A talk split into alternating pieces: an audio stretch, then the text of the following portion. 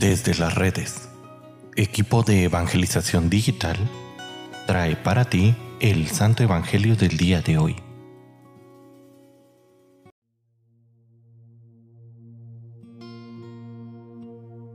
El día de hoy, sábado 29 de abril, escuchemos con atención el Santo Evangelio según San Juan. En aquel tiempo muchos discípulos de Jesús dijeron al oír sus palabras, este modo de hablar es intolerable. ¿Quién puede admitir eso? Dándose cuenta Jesús de que sus discípulos murmuraban, les dijo, ¿esto los escandaliza? ¿Qué sería si vieran al Hijo del Hombre subir a donde estaba antes? El Espíritu es quien da la vida, la carne para nada aprovecha. Las palabras que les he dicho son espíritu y vida, y a pesar de esto algunos de ustedes no creen. En efecto, Jesús sabía desde el principio quiénes no creían y quiénes lo habrían de traicionar. Después añadió, por eso les he dicho que nadie puede venir a mí si el Padre no se lo concede.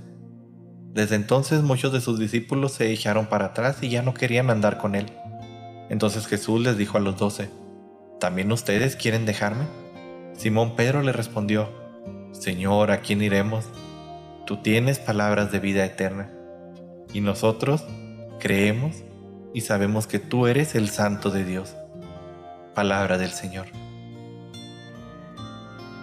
Queridísima familia, lo más seguro es que toda tu vida haya sido cristiano por el bautismo, pero ¿alguna vez te has cuestionado seriamente sobre quién es Jesús para ti?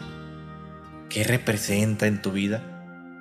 Para Pedro, a pesar de todas las cosas, que quizás no podía entender en su momento, sabe lo que Jesús hace y dice, y su convicción, es firme. Nosotros creemos y sabemos que tú eres el santo de Dios. Querido hermano, sin... Es posible que no siempre las cosas que leemos en la escritura nos resulten entendibles, pero hay que creerlas y por lo tanto vivirlas exactamente como Jesús nos las dice aunque a veces no nos suelen lógicas o que suenen a algo carente de sentido. A los que escucharon el discurso de Jesús sobre el pan de vida les resonó en su mente como algo repugnante el tener que comer su carne y su sangre. Sin embargo, Jesús estaba hablando de realidades que en su momento no entendían. Pero eso no es una limitación para Pedro.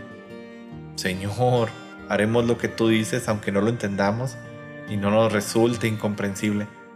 Esta es la fe pascual, esta fe que nos prepara para poder participar de las realidades que van todavía más allá, unas realidades increíbles, para poder tener acceso no solo a las cosas terrenales, sino también a las cosas del cielo.